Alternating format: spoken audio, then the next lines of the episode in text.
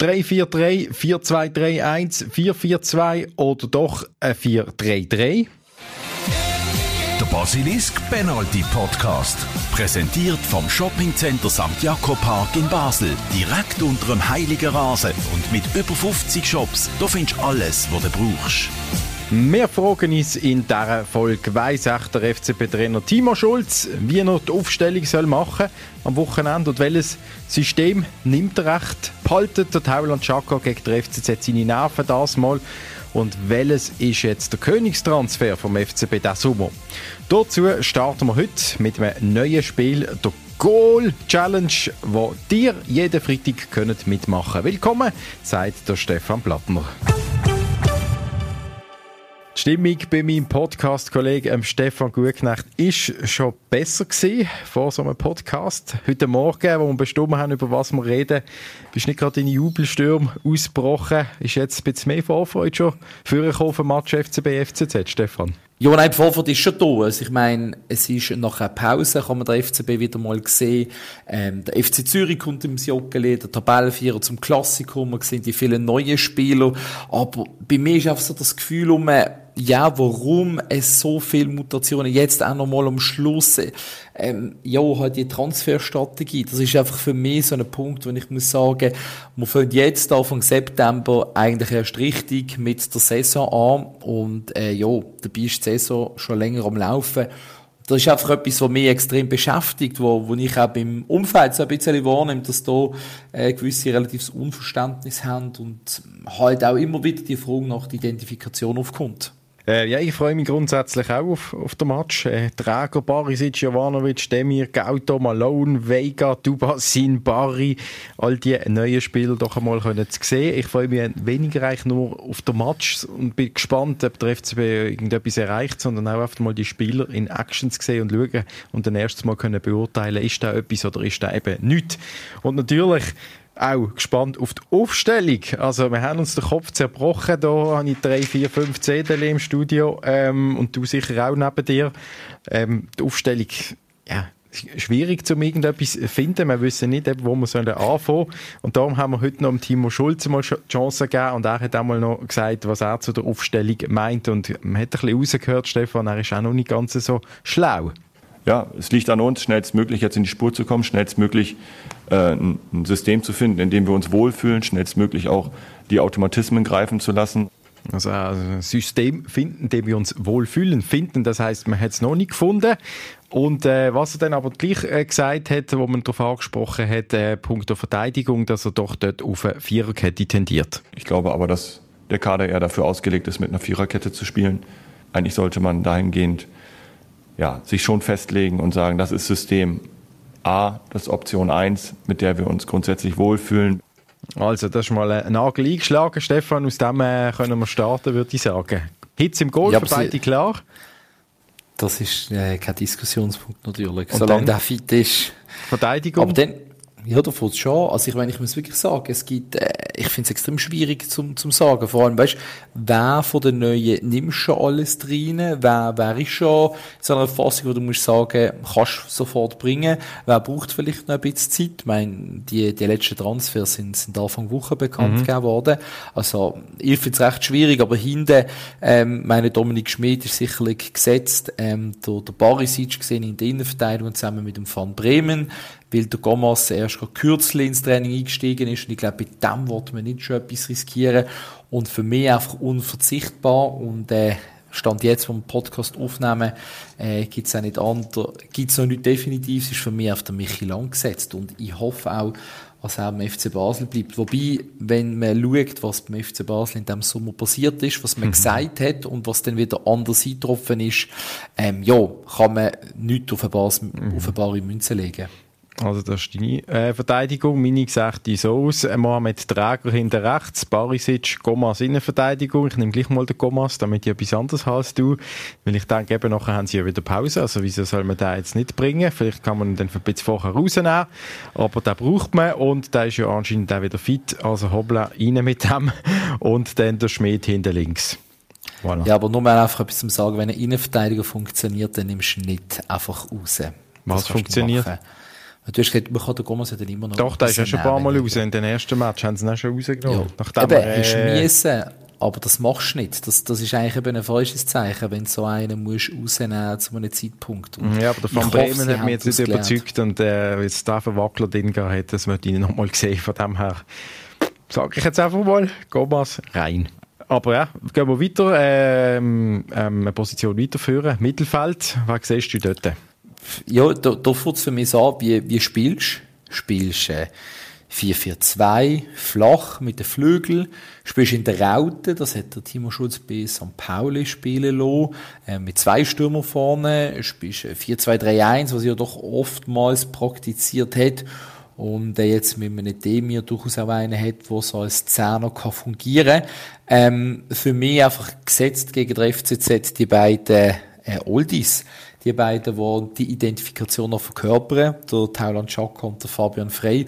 Und ich würde dort einfach noch den Vega reinnehmen, ähm, auch wenn er erst kürzlich zum FCB gekommen ist. Die Physis, ähm, die ist relativ wichtig, finde ich, und finde darum, dass der Vega dort im Mittelfeld spielt, also dass man dort mit diesen drei spielt, Vega, Chaka und Frey. Okay, der Vega habe ich nicht drin der ähm, ist bei mir draußen. Ich habe das Mittelfeld mit dem Chaka, mit dem ähm, Malone Flügel, mit dem Frey eher ein weiter vorne und der Dubassin auf dem linken Flügel, habe ich jetzt einmal gesetzt. Und dann so 4-4-2 in dem Sinn, dass ich gerade noch weitermache im Sturm vorne. Ähm, dass der äh, Tierno Barry da seine Chance bekommt, hat der Timo Schulz auch noch mal äh, heute erwähnt, auf Nachfrage, dass man den Tierno Barry natürlich auch äh, mit einem erfahrenen Spieler nebendran eher ähm, sieht oder eben, dass er sich da sicherer fühlen kann. Und das hat man dann mit dem Jovanovic nebendran. Das war mein Sturm. Wie sieht es bei dir noch aus? Ja, also was ich schon mal positiv finde, wenn ich da noch schnell dafür hocke, dass wir im Duber sind, dass, dass einer von den Neuen auch wieder fit ist. Ich meine, er hat ja sich im ersten Match verletzt gehabt, mega unglücklich gesehen. Mhm. Ähm, auch beim Fabian Frey schon so gesehen, dass er noch verletzt ist. Also das finde ich auch positiv zu werten, dass der Trainer wirklich auch fast aus dem Vollen kann schöpfen Also wirklich, dass nicht noch viele Verletzte um sind, das finde ich positiv. Aber mir sieht es so aus, dass ich durch, durch Malone und äh, Bari eigentlich als Flügel äh, sehe im Moment ähm, und der Jovanovic ganz vorne. Kann man sagen, ja. beispielsweise das 4-3-3 könnte man so laufen lassen, ja. äh, mit, mit Tempo auf den Flügel und der Jovanovic, ähm, der neue Mann ganz vorne in zentral. Also haben wir drei, drei Unterschiede. Schauen wir wer mehr Punkte macht. Dann schauen wir nächste Folge, wer recht hat oder ob überhaupt jemand recht hat oder ob es echt ganz anders rauskommt. Was sicher ist, ähm, der Timo Schulz, der Trainer, der redet auch von, äh, von einem Gerüst, das er natürlich im Kopf hat. Welche das sind, welche Spieler, sagt er selbstverständlich nicht, aber dass er das Gerüst eben hat. Natürlich hat man auch immer ein Gerüst im Kopf, eine, eine Achse von Spielern, die man eigentlich auf dem Platz sehen möchte, die im Idealfall auch Stabilität verleihen und Dementsprechend ähm, ist es jetzt nicht so, dass man da permanent neu würfelt und ganz von vorne anfängt. Natürlich hat man, hat man da Säulen. Und eben für uns, äh, Stefan, so Säule, ähm, so eine Achse, so Gerüst ist natürlich eben, wie du auch gesagt hast, Fabian Freie, Tauland, Chaka.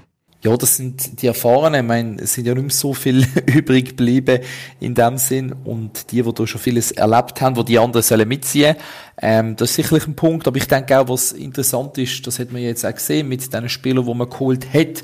Das sind nicht die Blutjungen oder nur die ganz Blutjungen, die 18 sind, 19 sind, ähm, sondern eben auch solche, die schon ein bisschen Rucksack haben, die schon etwas erlebt haben. Der Jovanovic im Sturm, Barisic in den Innen und dann setzt man natürlich auch auf äh, Spieler wie einen Arnau Gomas. Dort einfach immer eben soll fit bleiben, weil ähm, er hat bewiesen, dass er einer der besten Innenverteidiger ist von der Super League.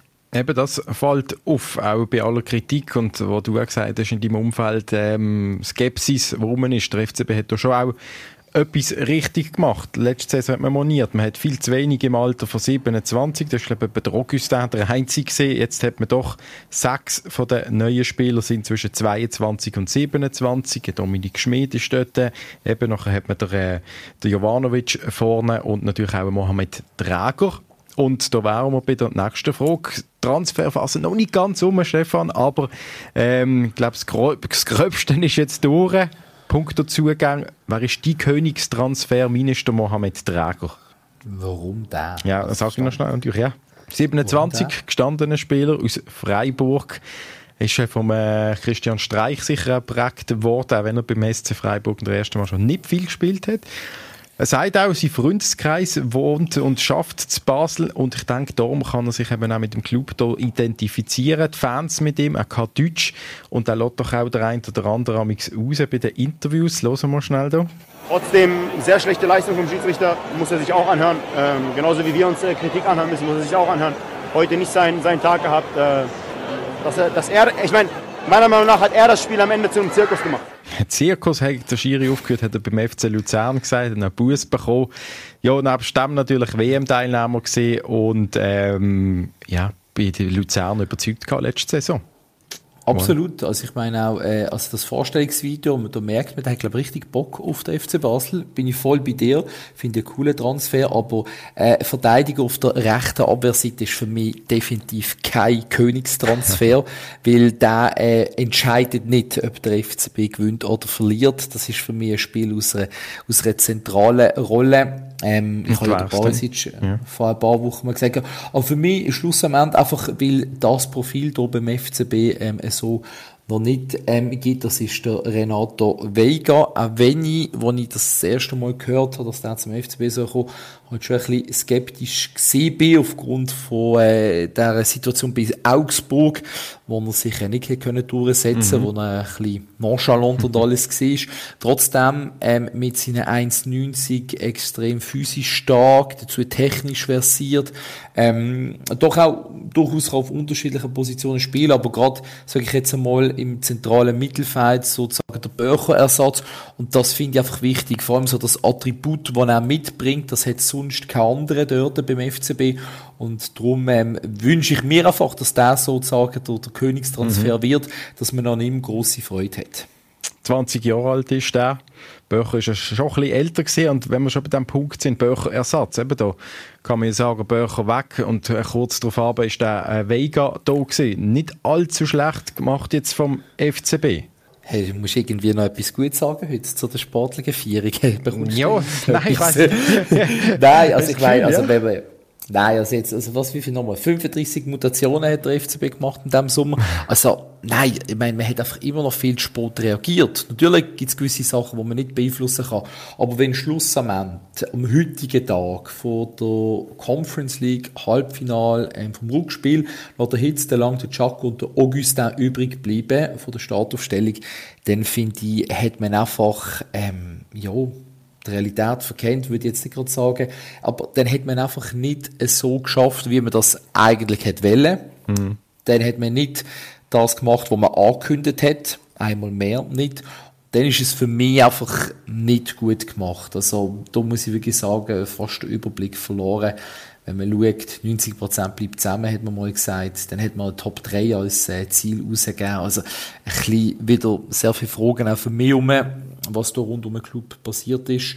Vor allem jetzt natürlich der Timo Schulz auch extrem gefordert. Also er muss aus diesen vielen ganzen Neuen muss auch wirklich ein Gerüst machen, das hier verhebt, weil ähm, das darf man nicht vergessen.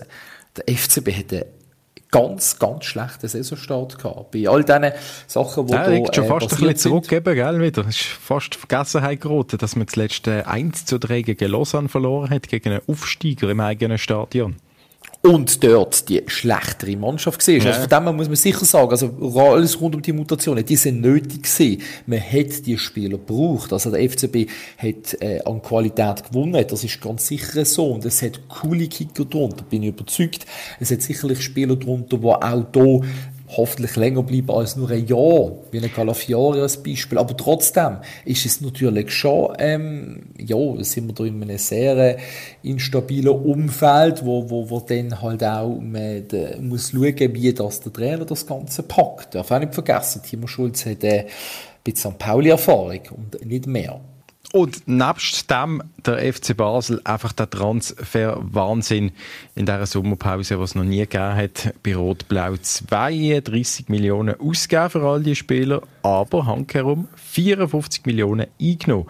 Du, wir haben ja schon darüber geredet und dem äh, David Degen schon äh, Kränzli und Hüte und Chapeau und alles gew ähm, gewidmet, nachdem er ähm, der Amduni dort Anfang Saison verkauft hat und gesagt, super, oder? Ähm, super Transfer, so viel Geld rein und der Diouf. Aber jetzt muss man immer noch sagen, Kränzli winden mit 54 Millionen Einnahmen, eben wenn jetzt einfach alle fast gegangen sind. Ja, ich glaube, kannst du so und so ein bisschen sehen. Ähm, einerseits ja, Chapeau, ähm, was der FCB da alles eingenommen hat. Das äh, schafft kein anderer Club in der Schweiz. Ähm, das ist sicherlich ein Punkt, wo, wo man muss auch sagen, eben, zeigt einmal mehr auch, äh, was Europa helfen kann. Auf der anderen Seite, ja, wenn es einen Ausverkauf gibt, hilft das wirklich dem Club. Es ist halt Transferstrategie und es ist ein Teil vom Geschäft. Aber ähm, ja, ich sage jetzt eher ganz lapidar gesagt, ich hätte lieber ein paar Millionen weniger eingenommen, dafür ein, zwei Spieler eher Halten, noch beim oder? FCB. Aber natürlich ist es auch klar, man braucht das Geld so, dass man dann sicher, sicher kein Defizit macht, so dass man dann hoffentlich auch in dem Sinne ein, ein bisschen Polster hat für, für die neue Saison, weil, das haben wir ja schon gesagt, das europäische Geschäft, das fehlt, da gibt es ein paar weniger. Definitiv. Also das müsste es eigentlich jetzt auch geben, wenn man das einmal so ein bisschen anschaut, über den Daumen peilt, müsste es eigentlich einen kleinen Gewinn äh, von mindestens einer Million oder so können geben Ende Jahr. Ich sehe da nicht in alle Ausgaben und alle Löhne rein, die da gezahlt werden jetzt von diesen neuen Spielern, aber 32 ausgegeben, 54 eingenommen, ähm, ja, bleibt noch ein bisschen spatzig dazwischen, wo man könnte auf, äh, die, äh, auf die Sparbank legen, würde ich sagen. Stefan, ähm, jetzt kommt Zürich in, äh, ins Stadion. Ähm, die Zürcher, ähm, da habe ich noch die Medienkonferenz gelost von Bo Henriksen. Der sagt, ihm sei es eigentlich egal, mit wem der FCB spielt. Sie schauen auf sich. Ähm, es sei kein Vorteil, kein Nachteil, dass jetzt eine neue zusammengewürfelte Mannschaft kommt. Beim FCB hofft man natürlich darauf, dass, äh, dass äh, ein Vorteil kann sein, dass die Zürcher eben die neuen Spieler eigentlich gar nicht kennen und dass da die eine Überraschung könnte für die Zürcher auf dem Platz stehen. Wie siehst du die Ausgangslage für diesen Match? ist ja auch noch speziell, eben zwei Wochen kein Match gehabt, jetzt schnell der Match, nachher schon wieder zwei Wochen Pause. Da müssen wir einfach alles reinwerfen, das ist einfach ein riesen Match. Einfach Vollgas. Ja, ich meine, es zeigt ja auch ein bisschen, dass der Timo Schulz jetzt ähm, zweimal unter Ausschluss von der Öffentlichkeit hat trainieren Also keiner hätte dürfen gehen vorbeischauen, wo dass die Spieler konzentriert bei der Sache sind, ohne äußeren Einfluss, wo sicherlich auch gewisse Sachen anschauen mit der Mannschaft. Da habe ich absolutes Verständnis dafür. Ähm, und ja, ich meine, es kommt eine Tabellenvierer ins Joggeli. Dürfen wir einfach nicht vergessen. Der FC Zürich hat in dieser Saison noch nie verloren. Drei Siege, zwei Unentschieden. Ähm, ja, die einen sagen es Überraschungsteam, aber äh, ja, die haben definitiv auch ein paar interessante Kicker in der eigenen Mannschaft. Und ähm, das andere, was ähm, mich fast auch ein bisschen äh, grosse Augen gemacht hat und schockiert hat, der letzte Heimsieg vom FCB gegen der FCZ. Auch eine Weile her. Ja. 26, 26. September 2021. Das wäre Zeit, aber ich glaube nicht an einen Sieg vom FCB, muss ich ganz ehrlich sagen, in diesem Match jetzt gerade. ich glaube, wir wären schon froh, wenn die Match besser rauskommen wie die letzten beiden in der Saison. Das grauenhafte 0-0 unter Alex Frey, wo Zürich nach 13 äh, Minuten rot bekommen hat und auf mit Mann und Maus verteidigt hat. Mhm. Und dann das andere, das ähm, Skandalspiel überspitzt gesagt, sagen ja die Fans mit der roten Karte. Ja.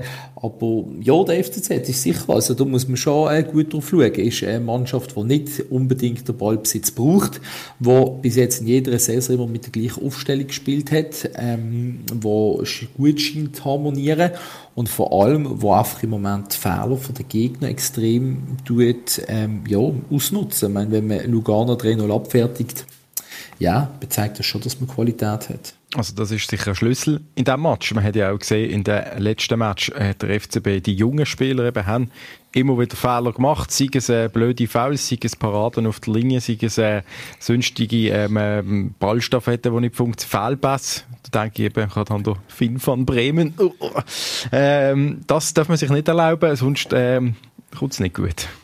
Ja, absolut, weil, also ich meine, gegen Lugano hat er mal den Match geschaut, ähm, in der Zusammenfassung, hat Lugano Zürich zum Goalschießen eingeladen und dann ist es halt gerade für die vorne, für der Afrier oder für der Okita, der ist gerade extrem schnell, gut im Dribbling, immer für Überraschungen gut, ein paar Goal gemacht schon in dieser Saison.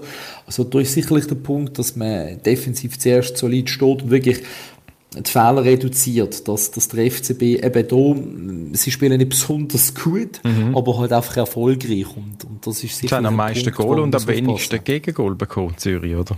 Also von dem her, ähm, ja, also ich denke, du auch, wirklich, also die Voraussetzungen für ich sage jetzt mal einfach rein fürs Ambiente, zum an den Match gehen, passt nicht besser. Das Wetter ist ja wunderbar, oder? Also ich glaube, es passt wirklich alles, dass man da... Nein, das sind äh, auch 24'500 Billette verkauft. Auch äh, aus Zürich haben sich 2'500 Fans rund angemeldet schon mal. Und der Timo Schulz eben hat das auch nochmal äh, betont an der Vorsch am Vorschaugespräch äh, vor dem Match, wie wichtig das ist, das Training zugemacht. Ja, wir wollen auch einfach mal ähm, in Ruhe arbeiten können, wollen vielleicht auch die ein oder andere äh, taktische Maßnahme einstudieren, klar, vielleicht auch die Standardsituation und ähm, einfach in Ruhe zu arbeiten, auch den Jungs zu vermitteln, jetzt, jetzt zählt's, jetzt geht's drum und äh, da einfach alles dran zu setzen, vielleicht auch die letzten Prozentpünktchen noch rauszuholen. Die letzten Prozentpunkte rauskratzen. Ähm, ein muss man das wahrscheinlich nicht sagen, am Tauland Chaka für ihn ganz ein spezieller Match hier gegen Zürich, das letzte, äh, sein letzter Match gegen Zürich in der Liga, wo er eben rot gesehen hat und äh, den Kopfstoß gemacht hat gegen den Katic. Zu diesem Duell könnte es wiederkommen. Ähm, wie siehst du das? Eben, wir haben beide den Chaka in der Startaufstellung, aber man könnte ja diskutieren, macht das Sinn? Nein, also das darf eigentlich keine Diskussion sein. Also mein mit äh, den Möglichkeiten, die der Timo Schulz hat und vor allem mit dem Element, das der Tauron Chaka treibt, glaube ich, müssen wir ihn einfach laufen lassen. Ähm, ja, so sehe ich das, wie schlussendlich ähm, ist es wichtig, jetzt gerade auch in, in dieser Phase, eben, wir reden von Gerüsten, also muss man vorangehen und ich glaube schon, dass man einen anderen Tauland Chaka, vielleicht hat er doch ein bisschen dazugelernt, Besten Dank, Stefan, ähm, für deine Meinung und wir werden schauen, eben, wer von der Aufstellung her recht behaltet. Äh, in der nächsten Folge werden wir das auflösen und schauen, wer da gewonnen hat, würde ich sagen. Das machen wir definitiv und jetzt freuen wir uns einfach, dass der FCB wieder, wieder shootet. Volles Stadion also könnte es geben und der Tauland Schaka steht im Zentrum schon jetzt, äh, auch beim Trainer Timo Schulz. Ja, also ich möchte alles von Tauli, aber nicht, dass er ruhig bleibt. er soll schon mit seinen, mit seinen Emotionen spielen und äh, der Tauli sein, der uns als Mannschaft gut tut.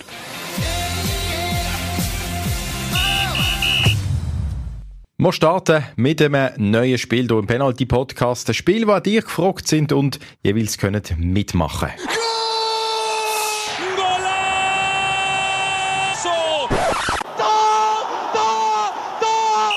So schön können Goaljubel sein von Fußballreporter auf der Welt und so schön laut und vor allem lang, wenn wir euch hören jubeln.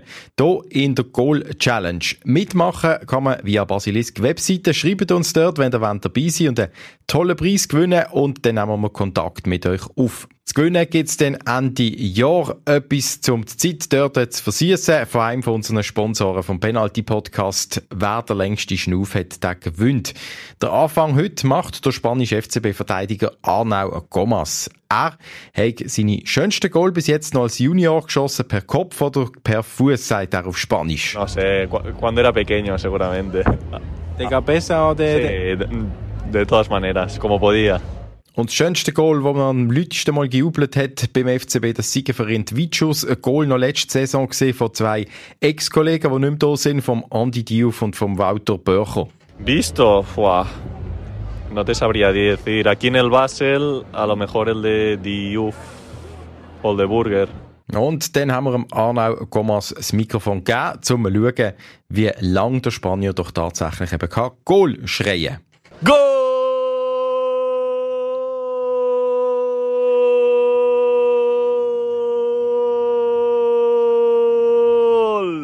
10 Sekunden hat der Arnau Gomas geschafft. Das ist einmal ein erster Richtwert, würde ich sagen. Ab jetzt sind ihr dran. Es geht bis Ende Jahr hier im Podcast um einen Siessen Basler Preis von unseren Sendungssponsoren. Und die Person, die am längsten Goal schreit, die gewünscht schlussendlich. Würde mich freuen, in der nächsten Folge nächste Woche jemand von euch hier zu hören.